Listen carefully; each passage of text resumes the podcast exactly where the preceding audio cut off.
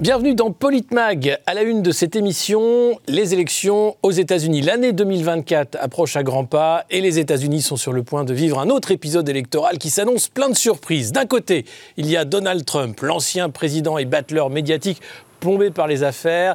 Comme Sisyphe, il remonte la pente de la montagne politique, poussant devant lui le rocher des médias sociaux, des scandales et des controverses, avec un certain plaisir et une armée de supporters prêts à tout pour son retour.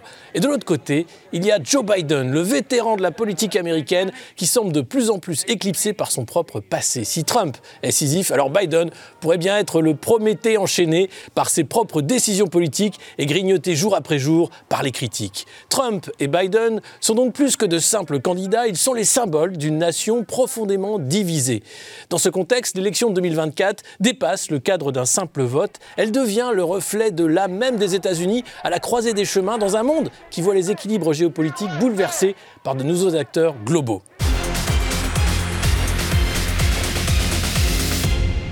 Et pour en parler avec moi sur ce plateau, Gamal Abinal, bonjour, cofondateur du mouvement des droits civiques.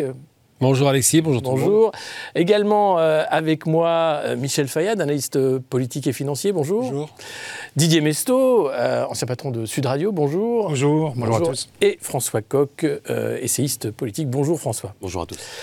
Alors, je vais commencer avec vous, euh, Didier. Cette élection euh, 2024, elle ressemble bizarrement à une autre élection qu'on a connue, avec beaucoup plus d'affaires, beaucoup plus de scandales et beaucoup plus aussi de, violence médiatique, d'une certaine façon. Oui, c'est un pays euh, encore plus divisé. hein. Chaque, chaque jour, il est plus divisé. On a eu euh, Trump, on se souvient de, de- de son discours sur l'état de l'Union, Mmh. où il était dans une, quand même dans une espèce de show. hein, euh. et, euh, et puis le fait de transgresser de la part de Trump lui vaut, euh, en dépit de toutes les affaires, une adhésion toujours plus grande de, de, ses, sur- de ses supporters Ouais. qui sont parfois, il faut le dire, dans, dans une réalité complètement parallèle. Et en fait, il est devenu le champion de la transgression, le champion de, de l'anti-establishment.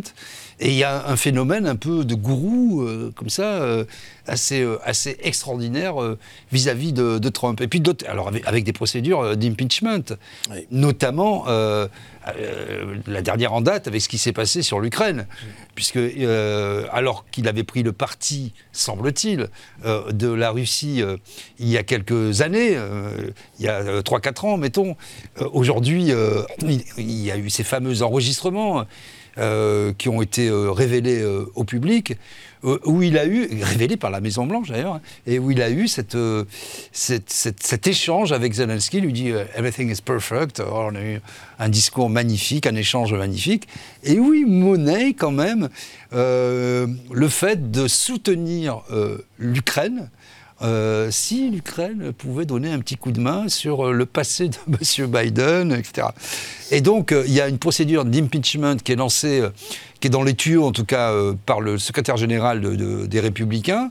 Et donc, on voit que c'est deux monuments, mais c'est un peu deux monuments vieillissants de la vie politique américaine, avec des, visions euh, complètement euh, antagonistes, dures, un vocabulaire euh, de plus en plus dur, hein, puisque Mm. j'ai entendu Trump récemment encore traiter Joe Biden de croquis, d'escroc. De crapule. On va, on va l'écouter. crapule. On va l'écouter justement pour voir un peu l'outrance euh, verbale de, de- de- de Donald Trump, euh, lui qui accusait autrefois euh, Madame Clinton d'être une crapule. C'est maintenant Joe Biden qui est une crapule. On l'écoute. On Tuesday, Joe Biden officially announced that he will seek four more disastrous years in the White House. Mardi, Joe Biden a officiellement déclaré qu'il voulait quatre années désastreuses de plus au pouvoir. Comme vous le savez, je me suis très bien débrouillé contre Hillary la crapule. D'ailleurs, aujourd'hui, je vais faire cette annonce. Et c'est peut-être la chose la plus importante que je is vais dire aujourd'hui, car il s'agit d'une annonce majeure. Êtes-vous prêts Est-ce que tout le monde est prêt? Je vais ôter la mention crapule au nom de Hillary Clinton et à son surnom, et je vais lui trouver un nouveau surnom. Je ne sais pas. Peut-être Hillary la charmante ou Hillary la belle. En tout cas, je vais ôter la mention crapule pour que nous puissions utiliser ce qualificatif pour Joe Biden, qui sera désormais connu sous le nom de Joe Biden la crapule. on as Crooked Joe Biden.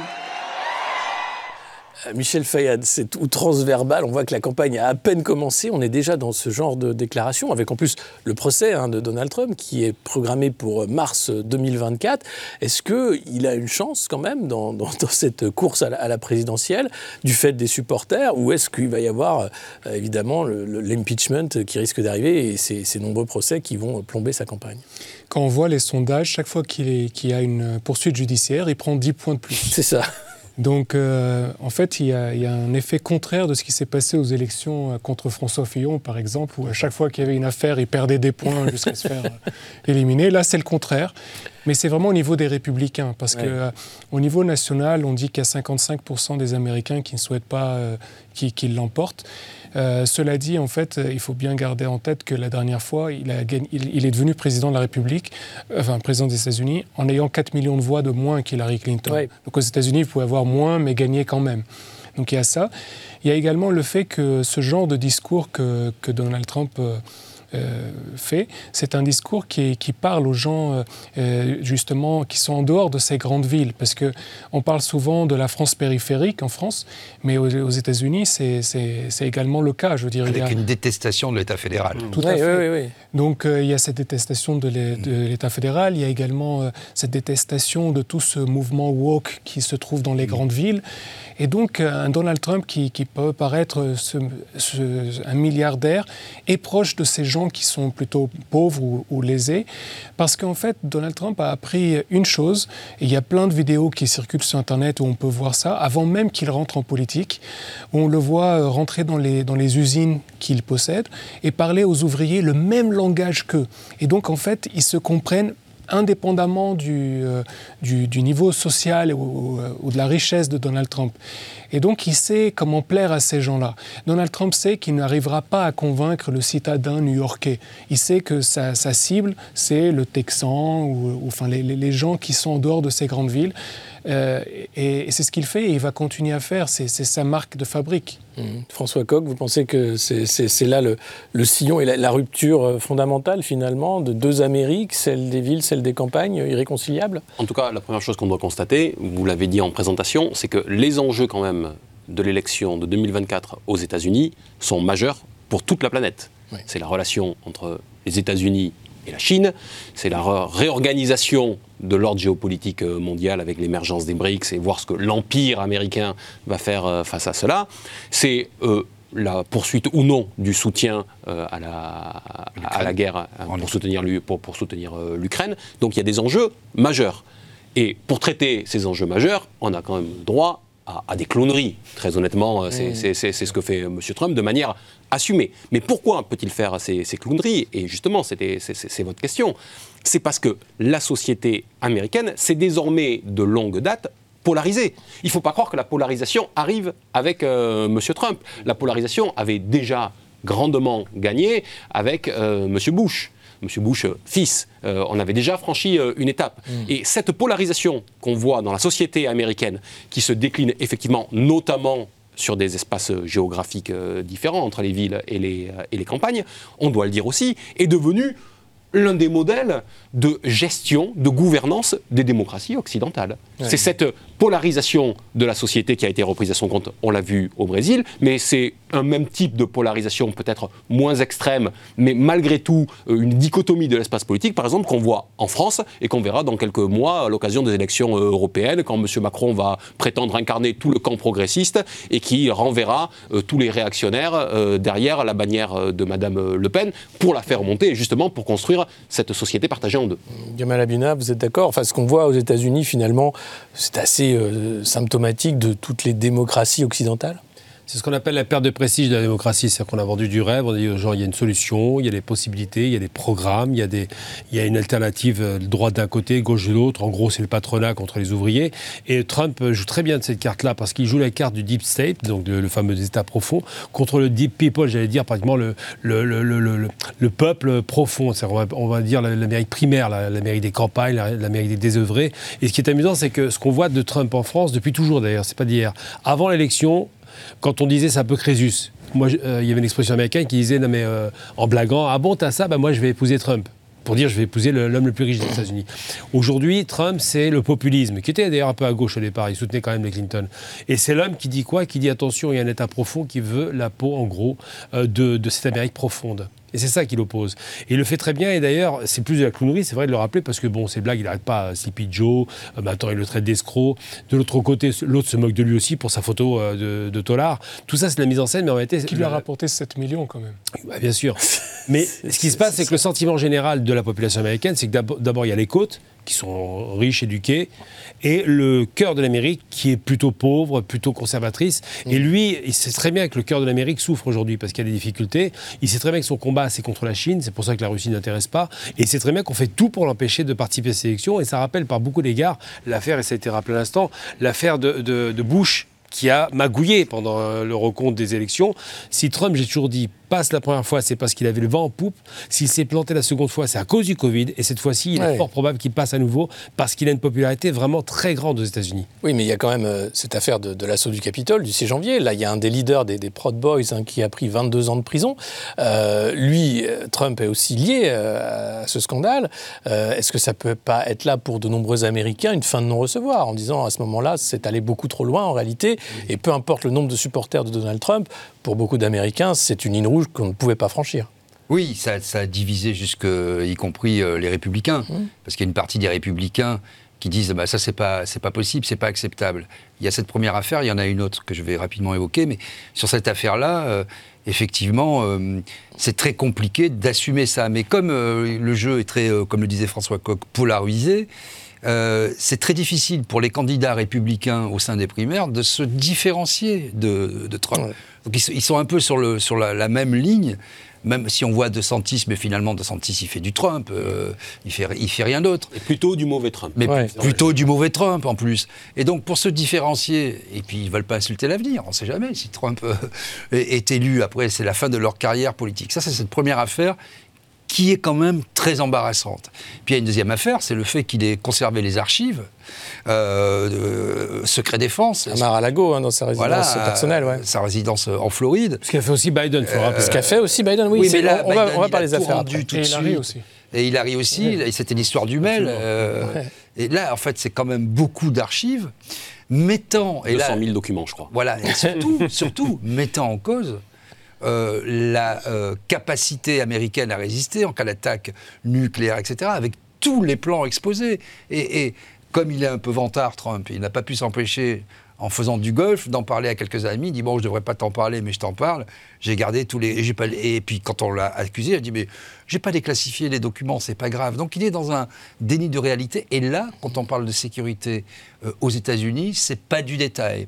Et on voit que, d'ailleurs, euh, au fur et à mesure de, de- des- auditions, hein, il y avait 60% des Américains qui disaient bon, faut pas l'embêter.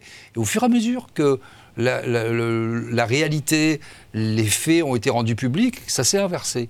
Et on voit, bon, euh, on prend les sondages avec des pincettes, mais quand même que aujourd'hui, il y a, soit- il y a 40%, euh, ça s'est inversé, des Américains qui, ne- veulent pas que ça continue et 60% qui veulent qu'on aille au, au bout de, de ce processus parce que, encore une fois, pour ce qui concerne la sécurité aux États-Unis et la, la sécurité nationale. Et le fait aussi, autre élément dernier, troisième, on l'a rapidement évoqué, de euh, parler de sa propre souveraineté avec un Ukrainien et de demander l'aide, qui est une- perçue comme une ingérence de la part des Américains dans la vie politique américaine dans le cadre d'une présidentielle, ça passe difficilement auprès de Oui, mais attendez, publics. Donc, parce tout qu'à ça, ça- à propos d'ingérence, on a l'affaire quand même du portable de Hunter Biden, qui a été masqué par les réseaux sociaux lors de la première campagne. Twitter, à l'époque, qui avait euh, carrément censuré l'article d'un journal hein, officiel sur euh, cet ordinateur portable. On voyait le fils Voilà. de Joe Biden consommer euh, de la drogue, porter des armes qui prohibaient. Euh, tout ça est passé à la trappe. Euh, L'affaire Biden, c'est pas que le portable, c'est l'affaire Burisma aussi. C'est euh, une entreprise François énergétique Voilà. ukrainienne qui paye le fils de Joe Biden parce que son père est vice-président. Il y a beaucoup de choses quand même dans cette Oui. campagne qui montrent quand même le, le degré d'affairisme. Euh, 20 millions de dollars qui ont été comme ça distribués à la famille Biden via des sociétés écrans. Ça, c'est aussi une autre affaire qui va peser dans, dans la campagne, non, François Coq Et la pédocriminalité. Ça, c'est encore autre chose. mais-. Parlons Ça- d'abord de, de- ça, ça va peser, ça va peser, mais euh, ça, ça nous donne quand même une, une vision de ce qu'est la prétendue grande démocratie euh, américaine. Ouais. On a parlé des élections euh, qui ont été truquées ou pas truquées à l'époque de M.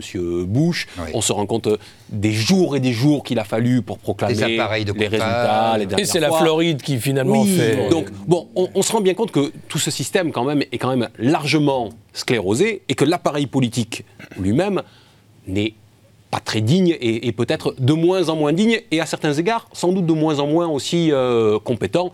Euh, si je dis ça, c'est parce qu'on a tous en tête quelques déclarations de M. Biden qui est par moment quand même un tout petit peu à côté de ses pompes, si, si vous, vous- vous m'excuserez de le, de, le, de le dire. Donc, euh, on, on a ce, ce climat-là, ce climat de cette élection, et on se dit qu'on est quand même tous suspendus à euh, l'élection du prétendu plus grand pays du monde qui euh, a des pratiques assez euh, rocambolesques, effectivement, tant d'un côté que de, que de l'autre. On ne voit pas bien sur quoi on va pouvoir, on va pouvoir déboucher, et l'élection américaine, finalement, est, un, est- un enjeu qui masque un petit peu une politique qui est malgré tout une politique qui est très convergente. Ce qu'a fait M. Biden pendant son mandat, c'est jamais rien d'autre finalement que d'avoir repris le prolongement de la rupture oui, oui. qui avait été celle de M. Trump pendant le, le Covid. Et donc les uns et les autres ont finalement peu de, peu de matière pour s'affronter euh, sur le front. On, va écouter Joe Biden. En fait, il a simplement renommé le Make America Great Again Biden Economics, en gros, en disant les Américains d'abord. Euh, Écoutons-le. C'est simplement de la sémantique. Le Financial Times et le Wall Street Journal, vous m'avez déjà entendu le dire, ont commencé à appeler mon plan Bidenomics. Il s'agit d'investir en Amérique et d'investir dans les Américains. Et ça fonctionne. C'est Make America Great Again, seulement c'est dit par Joe Biden. Euh, c'est vrai que cette élection euh, des, des- des présidentielles aux États-Unis, elle a un poids particulièrement important compte tenu du soutien américain en Ukraine, compte tenu aussi des zones de tension en Asie-Pacifique et et avec la Chine. Euh, est-ce que, peu importe qui, qui va sortir du chapeau, est-ce que là il y a un changement qui va s'opérer ou bien est-ce que on va se retrouver toujours sur la, la même politique interventionniste et la même politique protectionniste euh, qu'on a vue ces dernières années Il y a deux choses. L'aspect financier. Déjà, vous savez que Donald Trump était aimé par les marchés financiers. Et donc, euh, Biden a essayé de, de- de garder à peu près cette même politique pour ne pas les perdre de, ce- de ce point de vue. Maintenant, sur la politique étrangère, ce qui est intéressant, c'est qu'il y a aujourd'hui huit candidats qui se présentent pour, pour la primaire républicaine. Ouais. Sur les huit candidats, à part Donald Trump, donc il y en a six qui ont d'ores et, déjà- d'ores et déjà dit que euh, si Trump est investi, ils le soutiendraient, de peur justement de perdre l'électorat trumpiste et de, et de ne pas avoir la moindre chance eux-mêmes. Ensuite, la deuxième chose, à la question euh, de savoir s'il financerait, euh, les, pardon, s'il fournirait en armes à nouveau l'Ukraine, il soutiendrait à nouveau Israël et il soutiendrait à nouveau Taïwan. Euh, tous les candidats ont dit oui. Les- je parle des candidats de la primaire républicaine, Républicaine, ouais. sauf un qui, est, euh, qui s'appelle Vivek euh, Ramaswamy, qui est euh, en fait la révélation. Il a sorti un livre, il a 38 ans, il est hindou, donc ce qui est assez... C'est un entrepreneur C'est de la Silicon Valley. hein. Sur beaucoup de sujets. hein. Ouais. Ouais. Donc il a, Trump. il, est, il, est, c'est- enfin, il a une grande particularité, il est allé à droite de Trump parce qu'il a sorti son livre qui, a, eu un grand succès contre le mouvement woke justement. Ensuite, il a, commencé à dire que euh, lui ne, fournirait pas en armes euh, l'Ukraine alors que tous les autres voulaient continuer à en fournir et Trump aussi en a fourni, on en a parlé tout à l'heure. Et, euh, donc, lui qui il s'est carrément disputé avec l'un des, candidats euh, lors du débat, et il lui a dit euh, si vous êtes en train de soutenir à fond euh, la fourniture d'armes à l'Ukraine, à Israël, à Taïwan, c'est parce que euh, le jour où vous arrêterez la politique, vous voudrez rejoindre telle et telle entreprise d'armement américaine. Donc oui.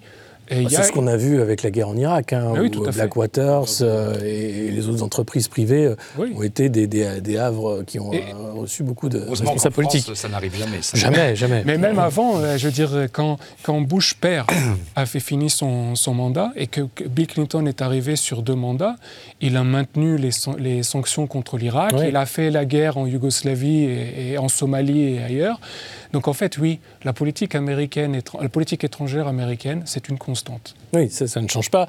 Euh, et ça ne risque pas de changer, peu importe l'élection. Il y a quand même un sondage euh, récent qui montre que l'électorat américain commence à être un peu lassé du soutien euh, de Washington à l'Ukraine, notamment soutien financier, hein, puisque il avait été noté que les, victimes des feux hein, à Hawaï n'avaient reçu qu'un chèque de 700 dollars, alors que l'électeur américain, le citoyen américain, payait de sa poche 900 dollars pour le soutien de l'effort de guerre à l'Ukraine. Donc il y a quelque chose là qui commence à changer dans les sondages.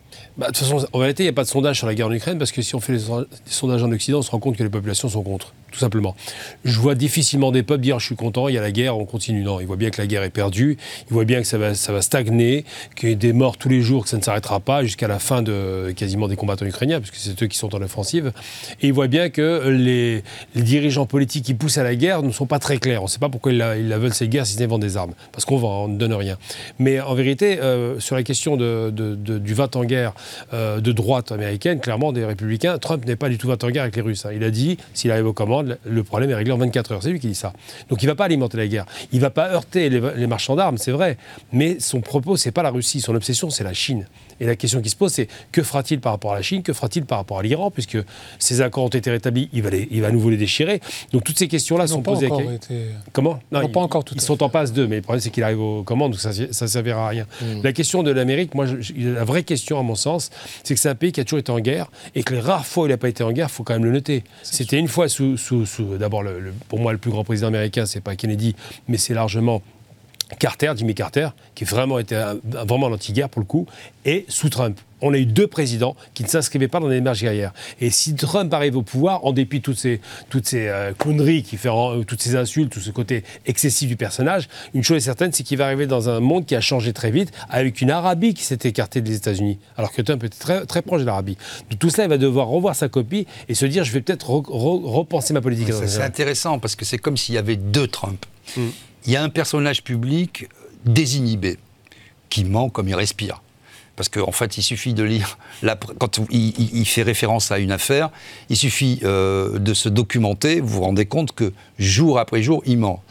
Pendant la procédure de, destitution, il ment. Pendant le discours de l'Union, en jouant sur des fibres émotionnelles, euh, le soldat qui revient de la guerre, euh, l'orphelin qui met en exergue, etc., etc. il utilise tous les euh, subterfuges. Dans son discours, dans son échange avec euh, euh, Zelensky, il, fait du, il fait ce qu'il a toujours fait, du business, du commerce, du poker menteur. Je te donne ça, tu me donnes ça. Il a menti, il est riche, mais il a même menti sur son patrimoine pour se faire plus riche qu'il n'est. Mais, mais... De près de 2,2 milliards voilà. en 10 ans. C'est ça. C'est quand même. c'est pas mal. le personnage. Mais, mais il faut reconnaître quand même que une fois aux commandes, il devient euh, en dépit de toutes ces rodomontades. C'est pour ça que je dis que c'est quand même un peu Dr Jekyll et Mr Hyde. C'est un, quelqu'un de, plutôt raisonnable. Il n'y a pas eu de guerre. Il a traité le, problème avec la Corée du Nord euh, euh, en deux coups d'égros et on n'en a plus jamais entendu parler.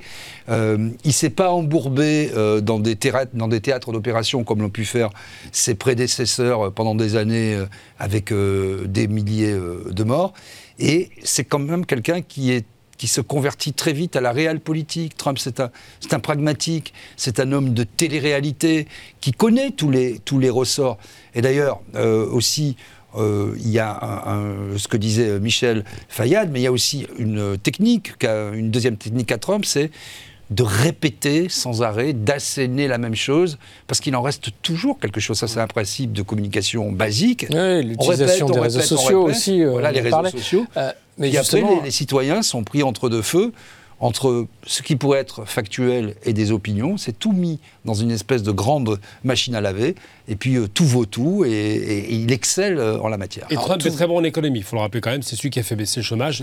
Au, niveau économique, même des économistes français ont dit quand même le plan qu'il propose est sérieux sans mm. faire la guerre. Sérieux, mais euh, est-ce que c'est pas l'économie justement qui va être l'enjeu numéro un de cette élection, euh, euh, avec les résultats du chômage, mais aussi la dédollarisation, hein, le, dollar en danger d'une certaine façon par l'émergence, enfin l'émergence, mais l'accélération de prise de pouvoir des BRICS sur une grande partie du monde? C'est effectivement sans doute là-dessus que ça va se jouer. On voit que Joe Biden fait le choix de commencer son lancement de campagne sur la question économique avec les Bidenomics. Il reprend complètement à son terme, un terme qui existait déjà hein, à l'époque pour, pour Reagan, hein, ça, ça, a commencé les Reaganomics, c'était. Euh, mais euh, ce, que dit Trump, ce que dit Biden, pardon, Biden dit les Bidenomics, je ne sais pas ce que je sais, mais je ne sais pas ce que c'est, mais ce que je sais, c'est que ça marche. Alors en disant ça, il prend en charge le bilan économique qui est celui euh, euh, qu'il adosse à son mandat, qui en réalité commence avant son mandat, vous venez de le rappeler, avec le, changement économique de, M. Trump. Mais ce que va revendiquer Joe Biden, c'est 13 millions de créations d'emplois, dont 800 000 dans, euh, dans l'industrie. Et donc le fait de réindustrialiser le, le, pays. Il va mettre ça en avant, et je crois que M. Trump fera, ou le candidat républicain, fera le choix d'aller aussi sur le terrain euh, économique. Parce que s'il y a une convergence de vues sur le terrain euh, économique, il n'y aura peut-être pas une même analyse de ce que sera euh, aussi le, le, futur. Parce que ben, les États-Unis, c'est quand même une dette colossale. Une dette colossale. C'est euh, un, déficit aussi extrêmement important. Nous, au sein de l'Union européenne, vous vous rappelez, avec cette règle des 3%, là, tout le monde va se terrer euh, dans, son, dans son terrier euh, dès qu'on a un petit peu d'excédent. Les États-Unis, ils sont en train de. Ils sont passés de 5,2, je crois, à bientôt 6% cette, cette année. Et c'est ce qu'ils ont prévu pour les années à venir, jusqu'à 2030. Donc il faudra voir comment sera traité et quelle sera la sortie proposée par les uns et les autres. C'est la force du dollar. On va en parler dans un instant dans la seconde seconde partie euh, de Politmag. C'est déjà la fin de cette première partie. On se retrouve dans un instant.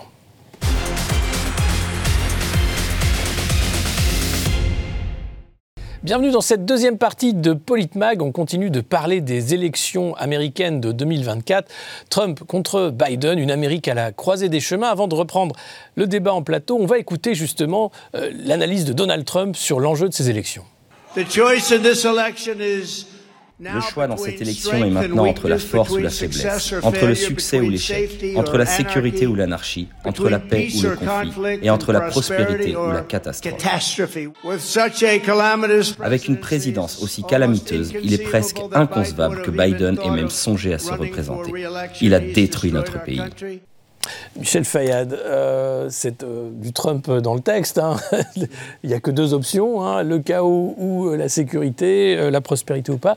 Est-ce qu'il peut tenir une campagne comme ça, à la fois pour l'investiture républicaine, avec les affaires qu'il y a derrière, compte tenu du bilan pas si médiocre finalement de Joe Biden?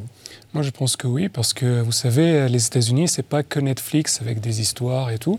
C'est plutôt le vieil Hollywood où on voyait le bien contre le mal, ou le catch qui réunit quand même un milliard de téléspectateurs euh, dans le monde chaque semaine, et la moitié, enfin, le tiers, quelque chose comme ça, c'est énorme aux États-Unis. Donc, euh, euh, en fait, il y a cette idée de, montrer le bien et le mal, toujours de montrer l'un contre l'autre. Et donc Trump est dans cette idée-là et il veut montrer justement que lui incarne tout, ce côté un peu euh, une Amérique forte, un peu une Amérique macho d'un point de vue. Et, ça parle en fait, parce que même on parlait un peu de l'électorat des villes contre l'électorat en dehors des villes, mais il y a également l'électorat masculin et l'électorat féminin. On sait que Trump est très suivi par l'électorat masculin. Donc euh, il veut montrer, euh, voilà, moi j'ai les muscles, moi je supporte et tout. L'autre, il est, il est fatigué, il est endormi, il est vieux et je ne sais quoi. Donc et, moi j'ai des belles femmes avec moi. Enfin, il, veut montrer euh, cet aspect un peu euh, macho qui parle. Mmh. Donc en fait, euh, cette idée, donc, avant de parler les deux Amériques d'un point de vue géographique ou social, il y a aussi quelque chose en Amérique, c'est de penser le bien et le mal. Et, Trump veut, veut, incarner le, le bien et, et, faire que, que, Biden représente le mal. Mmh. vous êtes d'accord avec cette analyse? Est-ce qu'il y, a quelque chose lors de la mise en scène de catch, en fait, hein, dans, dans cette redite d'une élection dans l'Amérique, c'est le principe qu'on a souvent vu, tout le monde a vu au cinéma, happy end, le fameux happy end pour dire le bien l'a remporté sur le mal. Euh, Trump, il a une particularité, c'est que c'est une sorte de Richard Nixon. Il a le même type de vulgarité, très outrancier, mais qui gagne. D'ailleurs, comme Richard Nixon. Hein. Il y a tout un tas d'affaires, il mentait tout le temps, et pour autant, il avait gagné son élection. Il a, il a été après, effectivement, obligé de démissionner. Donc Trump, c'est l'Amérique qui gagne. Et Trump, quand il, là, par contre, il est de mauvaise foi, quand il dit que Biden a un mauvais bilan économique, c'est faux puisqu'il a Biden a le bilan économique de Trump. Donc il critique son propre bilan. Biden n'a rien bougé. Le sur la dette. Oui, mais la dette, c'est un, concours général. Tout le monde va à la dette et remonte les plafonds de la dette. C'est pas, c'est pas de la faute. Oui, oui, mais la, la, dette a vraiment grossi. On parle de. Oui, oui bien sûr. multipliée par deux. parce que parce qu'ils alimentent parce une guerre, parce parce qu'il y a eu le parce que Covid, voilà, il y a le voilà. Covid, voilà. Ouais. Donc ça s'explique par les mécaniques Oui, qui sont tout à indépendantes de la gestion de l'État. Mais en termes économiques, le, le taux incompressible de chômage est atteint, euh, les industries sont bien en place, c'est-à-dire qu'il a suivi le plan. C'est là où vraiment Biden, est- il pourrait l'attaquer là-dessus. Finalement, il a repris tout ce qu'a fait Trump en se l'attribuant.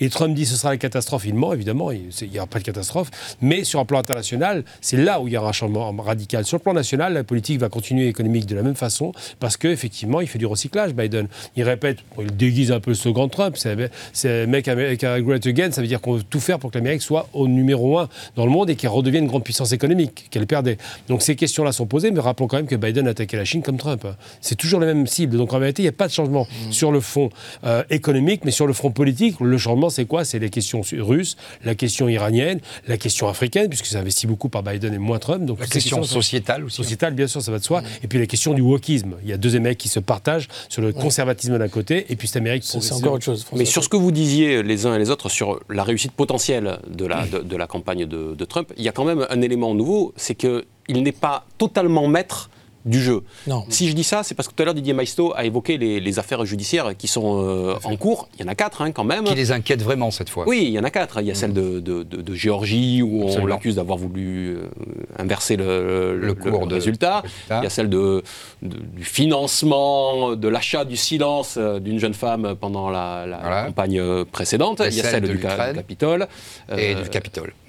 Voilà, donc il y, a, il y a ces quatre affaires euh, actuellement euh, en cours. Le problème, c'est que quand je dis qu'il y a quelque chose qu'il ne maîtrise pas, c'est qu'il ne maîtrise pas le calendrier judiciaire. C'est vrai. On ne sait pas encore quand ces affaires vont être exactement traitées. Et un certain On a nombre de la- la- spécialistes de, mars la vie 2024, politique euh, américaine disent que si c'est traité et, et si les procès commencent pendant la, la campagne, ça va, le, ça va le desservir si les, a- si les affaires sortent et sont mises sur la table de manière très concrète, comme le disait Didier Maisto, comme ça a pu être le cas d'ailleurs pour euh, Hillary Clinton lors de la, campagne qu'il avait opposée à M. Trump. qu'il a fait perdre, Si fait les perdre. affaires et le jugement est reporté à 2024, c'est-à-dire à l'après-élection, bah dans ce cas- cas-là, il passera sans doute entre les gouttes. Il y a un élément quand même, euh, c'est très intéressant ce- ce- cette analyse, parce qu'il y a un élément quand il y a eu euh, la commission d'enquête, enfin l'im- l'impeachment.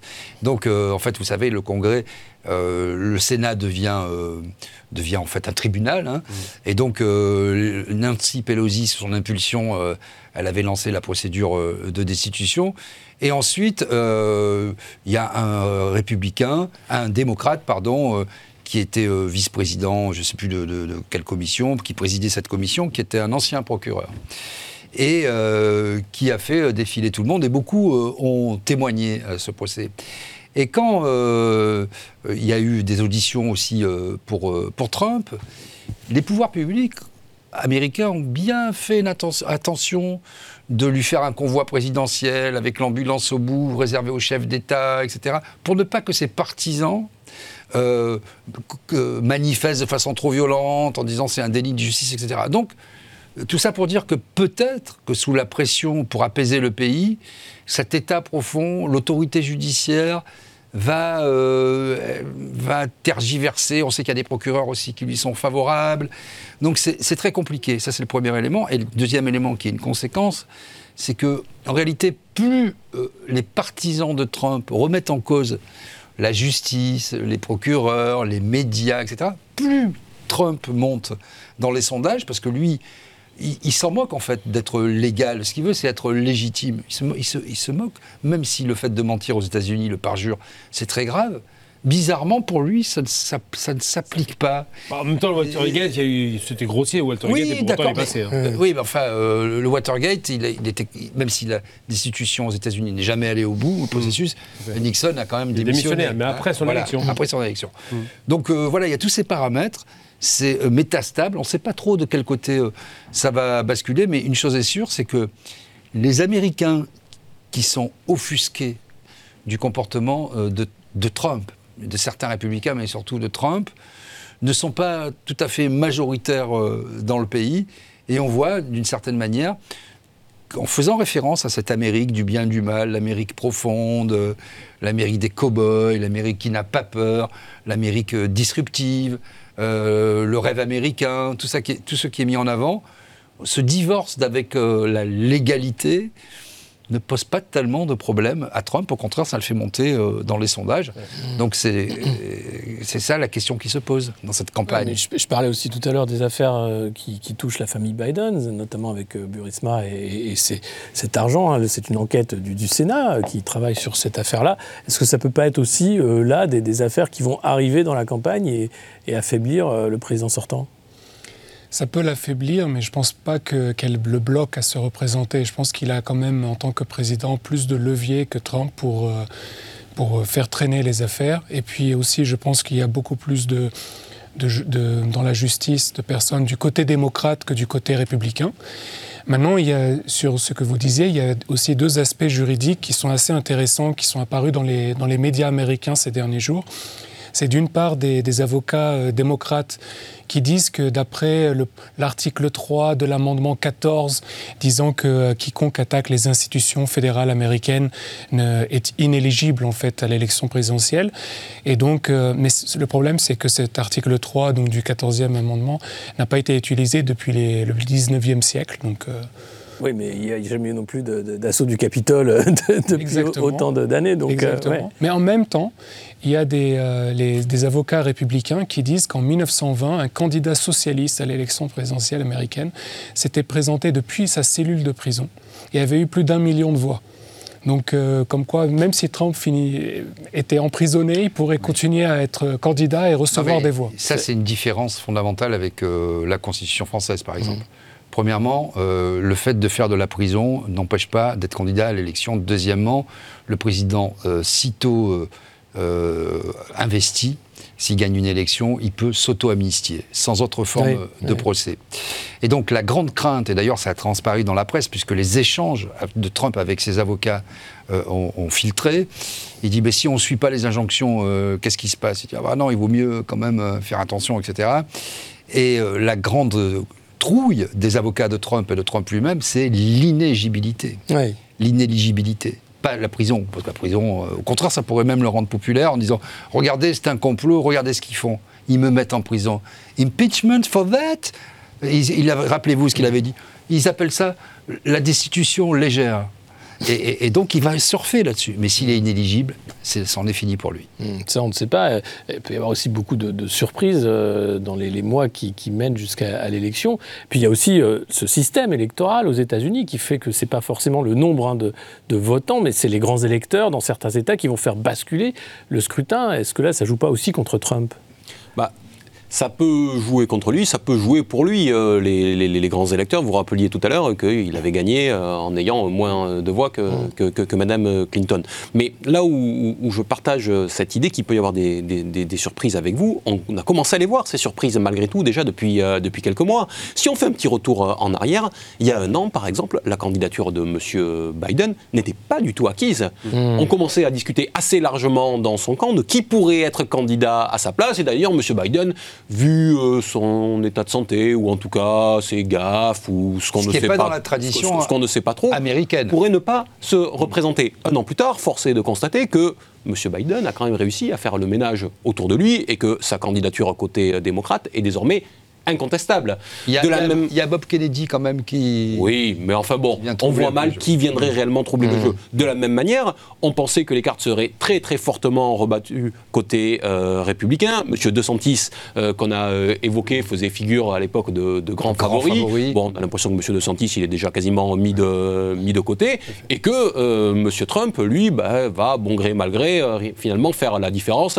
Il a même pris soin de ne surtout pas aller participer au débat de la primaire avec les huit autres candidats. Il n'en a pas besoin. Et au moment où ils ont fait leur débat, lui, il faisait une intervention sur Twitter avec 81 millions de personnes qui, le, qui, qui, ont pu le. Il a le sens du tempo et, de la com quand même. Hein. Oui, et puis exactement. Surtout. Donc, en tout cas, les attendus, ce que je voulais dire, pardon, juste les attendus qui pouvaient être les nôtres il y a quelques mois, sont déjà, sont déjà dépassés. Donc méfions-nous quand même des projections qu'on pourra faire pour l'année à venir. Et est-ce que le, rachat de Twitter aussi, euh, qui est devenu X par Elon Musk, euh, va pas changer la donne aussi pour cette campagne électorale, puisque euh, Trump retrouve son, compte Twitter, les règles changent aussi sur le réseau social. On a vu combien la censure était importante pendant la campagne et pendant le Covid sur le réseau. Est-ce que là, il n'y a pas aussi quelque chose qui va changer encore une fois la façon dont la campagne va se jouer? Non, c'est arrivé a posteriori, euh, la censure par Twitter et tous les réseaux sociaux. Ils ont agi après sa défaite, pas avant. Ça n'a pas, ça pas influencé sa défaite. Non, je parlais sur la, censure Covid, par exemple. Ah oui, bien sûr. D'autres thèmes, mais je veux Oui, dire, là-dessus, oui, sur, sur, les questions de la communication pendant le Covid, oui, ça, ça, ça l'a impacté, c'est vrai. Mais au-delà de ça, ce que je veux dire, c'est que ce qui se passe aux États-Unis, c'est qu'on a, on a ce qu'on va appeler les démocrates, non, ils ont un défaut euh, de représentativité, à part euh, Clinton qui était plus ou moins représentative, à part surtout la grosse locomotive qui était Obama. C'est lui qui aurait pu être une alternative. Ils n'ont pas de leadership, il n'y a personne. Euh, sur les républicains, c'est pareil. On a vu des gens très faibles qui essaient de concurrencer Trump. Le problème de Trump, c'est que c'est un leadership à lui tout seul. Et donc, il était évident que dès que sa première campagne, tout le monde le donnait. D'ailleurs, j'avais dit à l'époque euh, sur Al Jazeera en direct que c'est Trump qui allait gagner. On tous, ils m'ont tous pris pour un dingue. J'ai dit, mais réveillez-vous. Pendant un an, il n'a fait que gagner. Pourquoi perdrait-il maintenant? Ben Là, c'est pareil. Il revient devant de la scène. Et là où il peut gagner, c'est qu'il va jouer la carte de l'État profond, effectivement, contre l'Amérique profonde. Et de dire, mais vous vous rendez compte, ils font tout. Et ça a été fait pour, le, pour faire l'impeachment pendant son pouvoir, et maintenant on veut l'empêcher de participer aux élections. C'est-à-dire que le sentiment général, c'est dire il y a un complot contre moi. Et le problème du complotisme, c'est que ça marche. Dans une Amérique peu éduquée, avec des gens en difficulté, avec effectivement une succession de catastrophes, Trump fait figure de héros. Mmh. C'est un peu le nouveau Christ des États-Unis. Et quand il dit euh, qu'il veut America First, il a tenu sa parole. Et ça, les gens n'ont les gens pas oublié. Sa seule faute, mmh. c'était le Covid. Donc là, face à un Biden qui est quand même il a un charisme de poulpe, je veux dire, faut être honnête, il est lourd, il est ment, enfin, il est lent, il le est poulpe à cerveau quand même. Hein. Oui, ce, oui alors, il a peut-être Biden moins, aussi. Moins qu'un qu Paul Pemesguer, c'est qu'il est assez lent, il est fatigué. Une fois, il, est tombé, il a fait une petite patte danse qui était ridicule. Donc de l'autre côté, le Trump il fait partie du jeune favori, le qui cartonne et qui a un bilan. Donc ça, cette concurrence des deux, elle va jouer sur les personnalités plus que sur les bilans. Oui, mais au-delà de la personnalité, on va écouter le, bilan justement de, Joe Biden en matière d'emploi.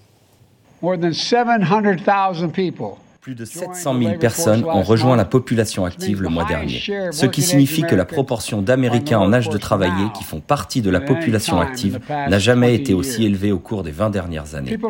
Les gens sortent de l'ombre et retournent sur leur lieu de travail. Ça, c'est euh, l'argument euh, de vente hein, de, Biden, euh, la réussite économique. Est-ce que ça peut être entendable finalement parce que il euh, n'y a pas d'autres arguments et qu'en face, on va avoir un battleur médiatique comme Trump, mais qui va peut-être aller trop loin. Ça peut bien sûr être entendable, mais euh, je crois que les républicains n'esquiveront pas la question et ils viendront euh, prendre monsieur, monsieur, Biden sur son bilan économique et social. Donc M. Biden le mettra en avant.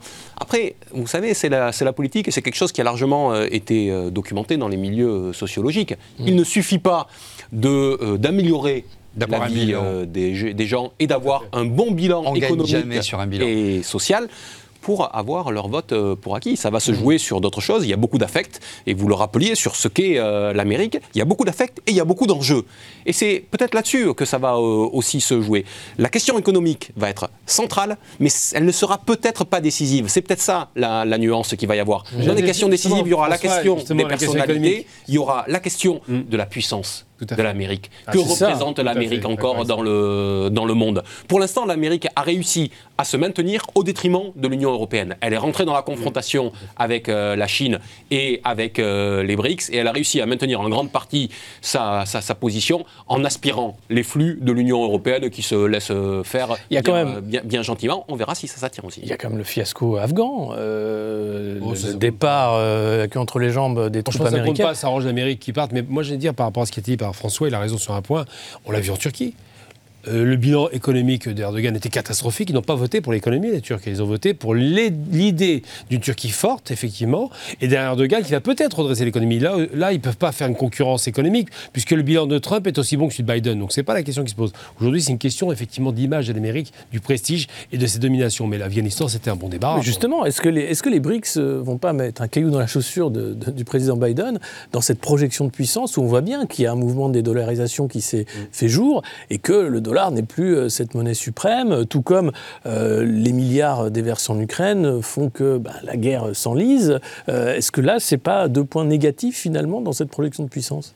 Je pense que vous avez raison. C'est pour ça que Biden a, pris langue en fait avec son homologue indien, le Premier ministre Modi, et essaye en fait d'arracher l'Inde aux BRICS. Bien sûr, l'Inde ne va pas quitter les BRICS, mais vous savez qu'en ce moment, l'Inde est la présidente justement du G20.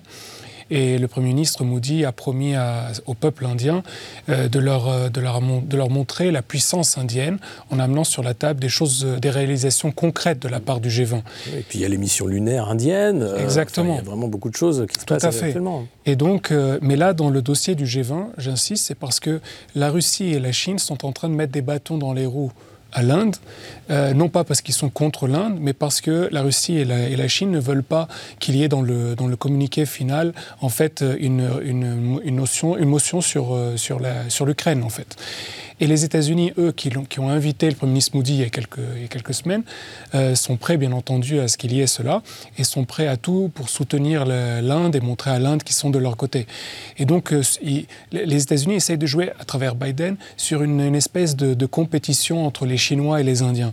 Mais moi, j'y crois pas trop, trop, parce que je pense que c'est dans l'intérêt des Russes et des, Chinois de maintenir l'Inde dans leur, dans leur giron. Et, euh, et je pense qu'il y aura un règlement entre eux. La question maintenant, sur, je suis d'accord avec François, que en fait les États-Unis veulent, euh, Biden en fait, souhaite montrer euh, qu'il est le chef de guerre, parce qu'avec cette guerre en Ukraine, et on est revenu à une certaine guerre froide, il ne faut pas se, se leurrer. Et donc, il veut revenir à le chef de guerre. il ne faut pas changer le chef pendant, en plein milieu de la guerre. vous devez garder les mêmes, les mêmes têtes, les mêmes responsables. Il ne faut pas toucher à ce qui est en place. Mmh, Anthony Blinken, d'ailleurs, est en tournée euh, en Ukraine ces jours-ci. Euh, on voit bien que l'effort de guerre continue, hein, s'accentue même, les promesses de Biden euh, continuent. Mais est-ce qu'il n'y a pas aussi une question qui va se poser sur l'âge et les capacités cognitives de Joe Biden? Question déjà posée pendant ce premier mandat. Oui, mais c'est vrai que, pour rebondir déjà sur ce que dit Michel Fayad, sur le côté chef de guerre, il est allé se faire acclamer finalement on se rappelle tous euh, du, G20 en Lituanie, mmh. euh, Biden, euh, parce que finalement son rôle à la tête de l'OTAN, puisque l'OTAN est un organisme complètement noyauté par les Américains, et ça avait du sens pour les Lituaniens d'être sortis du joug communiste. Je rappelle que dans l'entre-deux-guerres, la Lituanie était un pays indépendant Staline, euh, par la force, l'a remis dans le bloc euh, soviétique. Donc, c'était un peu, il buvait du petit lait et se présentait comme le chef de guerre. Bon, ça, c'est une partition qui va, je pense, continuer à jouer. Après, effectivement, que l'âge, et d'ailleurs, il y a un débat hein, dans, le, dans le pays, il aura 86 ans s'il gagne à la fin de son mandat. On voit que déjà, euh, à 81 ans, on ne peut pas dire que sa santé mentale et sa vitalité physique et intellectuelle saute aux yeux euh, de tous. On voit un homme euh, fatigué qui se perd dans les jardins de la Maison Blanche, qui a du mal à se situer dans l'espace, qui cherche ses mots, qui parle de députés euh, dans une petite assemblée, députés défunts, etc., etc. Donc ça, c'est quelque chose qui peut jouer, même si Trump n'a pas beaucoup, pas beaucoup plus jeune mais il apparaît dans une espèce de superbe, euh, ce que disait aussi un peu Michel, euh, voilà, la force tranquille, le, le, cow-boy, le bien, le mal. Moi, et, et, ça, Trump, il est, grand, il a de l'aisance, il a une femme qui est jeune. Ça joue sur la fibre euh, un peu. sur les Proud Boys, d'ailleurs, on a vu ce virilisme, hein, l'autre avec ses cornes, arriver, voilà, et ses muscles, tout ça. Et ça, ce genre d'argument, ça peut, ça, peut, ça peut jouer, je pense, d'un côté comme de l'autre. L'âge de Biden est quand même. C'est pas l'âge dans l'absolu, c'est l'âge par rapport à, sa personnalité, son comportement, qui saute aux yeux de tous, hein, dans le monde entier. Mm. François Coq, vous êtes d'accord sur la, problématique de, du physique qui va jouer dans cette élection aussi? De l'état physique de, de, M. Biden, euh, sans doute, sans doute que ça va, que ça va jouer. Après, il faut bien qu'on fasse le, constat aussi que les États-Unis vont sans doute avoir comme deux principaux candidats à la, présidence, deux candidats qui auront pour l'un 76 et pour l'autre 82 ou 78 et 82. ans à eux deux. Enfin, voyez quand même euh, la perspective que dessinent les, États-Unis. c'est pas un détail. À, un moment donné, tout cela n'est pas, n'est pas anodin. Ça donne pas cette image d'un pays en dynamique qui se projette vers, euh, vers l'avenir. Même si on sait bien qu'un président des États-Unis a derrière lui toute une équipe qui, et, des gens qui prennent en grande partie les décisions à sa place et qui, qui, disent vers où, euh, vers où aller, ça ne donne pas la sensation que l'empire américain est en situation de répondre à la situation de, de, redessin de la carte géopolitique du monde. D'ailleurs, euh, je parlais tout à l'heure de ce démocrate qui présidait euh, la commission là, pour euh, les auditions, qui n'était plus du coup à huis clos, mais au vu de tous pour le témoignage dans l'affaire ukrainienne, hein, en tout cas de, l'échange avec Zelensky. Il a conclu les travaux de la commission, c'était ses derniers mots, il donne un coup de marteau, il dit au revoir, il dit à tous les amis de l'Amérique, aux patriotes présents sur le sol américain et tous les amis de l'Amérique dans le monde entier, nous valons mieux que ça.